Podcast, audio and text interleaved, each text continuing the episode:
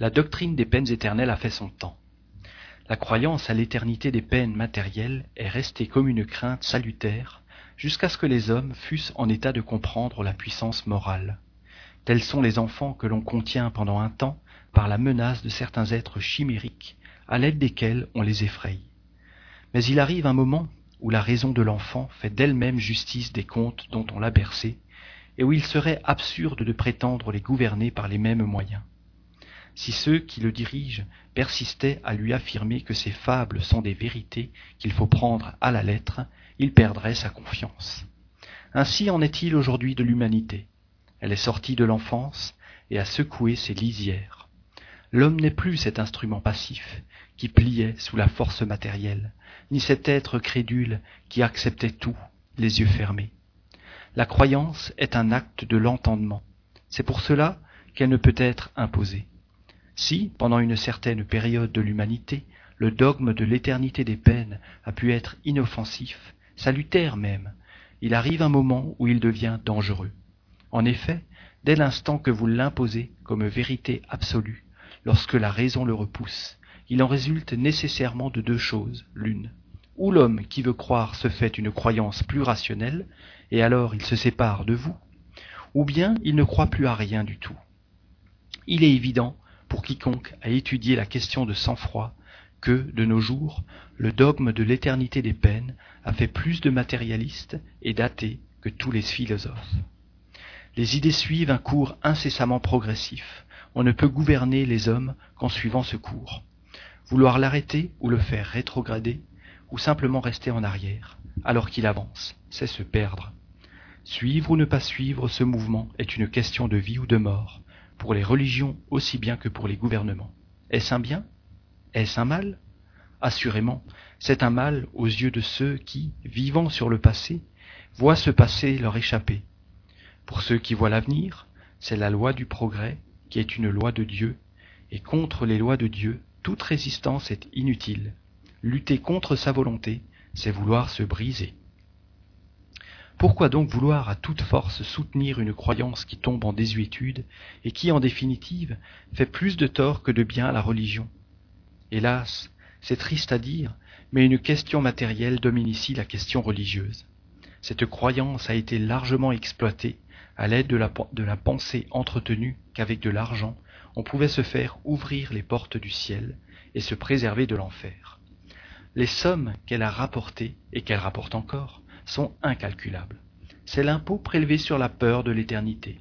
Cet impôt étant facultatif, le produit est proportionné à la croyance. Si la croyance n'existe plus, le produit devient nul.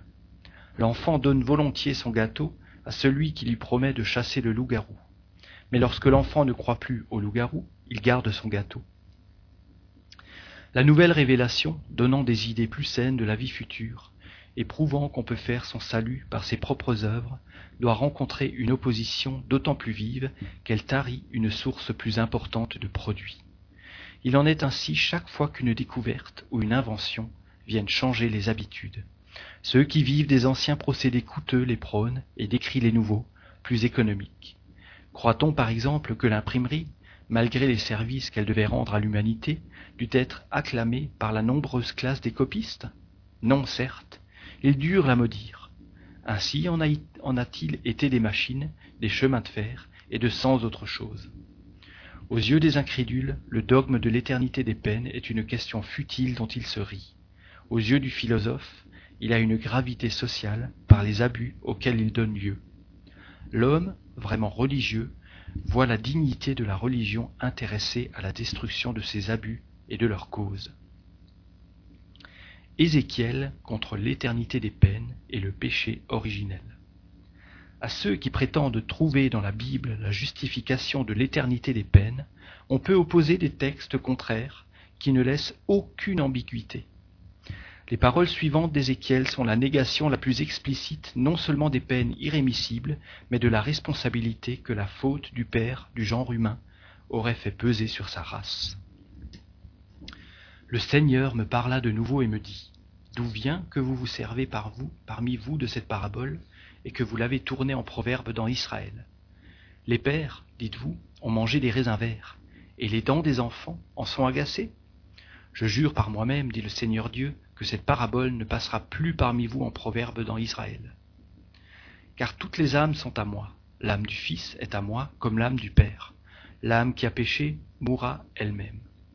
Si un homme est juste, s'il agit selon l'équité et la justice, s'il n'attriste et n'opprime personne, s'il rend à son débiteur le gage qu'il lui avait donné, s'il ne prend rien du bien d'autrui par violence, s'il donne de son pain à celui qui a faim, s'il couvre de vêtements ceux qui étaient nus, s'il ne prête point à usure et ne reçoit point plus qu'il n'a donné, s'il détourne sa main de l'iniquité, et s'il rend un jugement équitable entre deux hommes qui plaident ensemble, s'il marche dans la voie de mes préceptes et garde mes ordonnances pour agir selon la vérité, celui-là est juste, et il vivra très certainement, dit le Seigneur Dieu. Si cet homme a un fils qui soit un voleur, et qui répande le sang, ou qui commette quelques-unes de ses fautes, ce fils mourra très certainement, puisqu'il a fait toutes ces actions détestables, et son sang sera sur sa tête. Si cet homme a un fils qui, voyant tous les crimes que son père avait commis, en soit saisi de crainte et se garde bien de l'imiter, celui-là ne mourra point à cause de l'iniquité de son père, mais il vivra très certainement. Son père, qui avait opprimé les autres par des calomnies et qui avait commis des actions criminelles au milieu de son peuple, est mort à cause de sa propre iniquité. Si vous dites pourquoi le Fils n'a-t-il pas porté l'iniquité de son Père? C'est parce que le Fils a agi selon l'équité et la justice, qu'il a gardé tous mes préceptes et qu'il les a pratiqués. C'est pourquoi il vivra très certainement. L'âme qui a péché mourra elle-même. Le Fils ne portera point l'iniquité du Père, et le Père ne portera point l'iniquité du Fils.